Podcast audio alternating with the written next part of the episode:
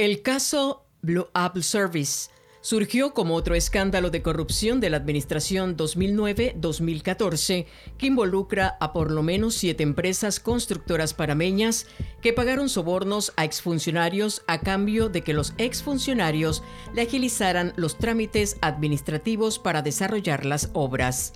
El caso describe en su totalidad cómo desde el 2009 al 2014 se constituyeron sociedades en Panamá y se utilizó el sistema bancario del país para el blanqueo de capitales, según lo describe la vista fiscal del caso, con fecha del 1 de septiembre del 2019. Esta investigación se inició formalmente el 11 de septiembre del 2017 por el despacho de la Procuraduría General de la Nación. Según el documento, que contiene 437 páginas, que creó la sociedad Blood Apple Service, que funcionaba como la receptora donde se depositaban los dineros de los sobornos que las empresas constructoras del país involucradas pagaban para la supuesta agilización de los proyectos asignados. Dentro del sistema descrito en la vista fiscal por el blanqueo de capitales, se encontró que las empresas que se prestaron para llevar a cabo este mecanismo ilícito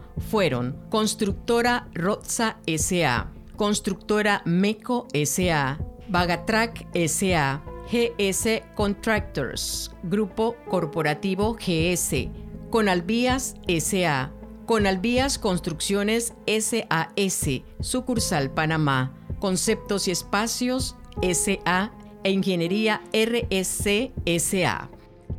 Los hechos investigados han demostrado que exfuncionarios públicos del Ministerio de Obras Públicas y el Ministerio de Vivienda le exigieron a estos empresarios del sector de la construcción que mantenían contratos adjudicados con el Estado para el periodo 2011-2012 el pago de un porcentaje relacionado con el valor de la obra a cambio de la agilización de los trámites administrativos para la ejecución de las obras. Si el contratista no lo hacía, se le dificultaría las gestiones de cobro por los avances de obra, entre otras afectaciones, según las declaraciones recogidas en el expediente que consta de 369 tomos. Todos los titulares de las empresas contratistas mencionadas, según la vista fiscal, dijeron que el ingeniero Jorge Ruiz alias Churro, el cual para esos años fungía como director nacional de contratos del Ministerio de Obras Públicas, era la persona con quien se reunieron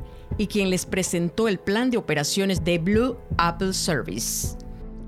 Las investigaciones apuntan que además de Churro Ruiz, también tienen responsabilidad el ex vicepresidente de Factoring de Global Bank, Joaquín Rodríguez Salcedo,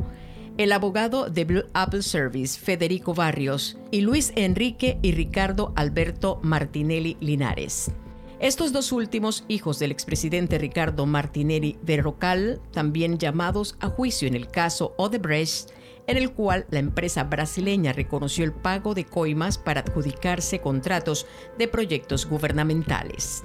El documento del Ministerio Público agrega que dentro de la investigación por el caso de Blue Apple, también se han tenido que librar asistencias judiciales a distintos países como Hong Kong, Estados Unidos, China y otros para poder obtener información respecto a la creación de sociedades y cuentas bancarias vinculados a las investigaciones. Es decir, que los fondos que se recaudaban por los sobornos en las cuentas de Blue Apple Service se destinaban a otras cuentas en otras jurisdicciones. Los dineros de los supuestos sobornos se manejaron a través de cinco cuentas bancarias en tres distintos bancos de la Plaza Panameña, Posteriormente, estos tres bancos ordenaron el cierre de estas cuentas bancarias luego de considerar que las operaciones eran inusuales y fuera del perfil transaccional.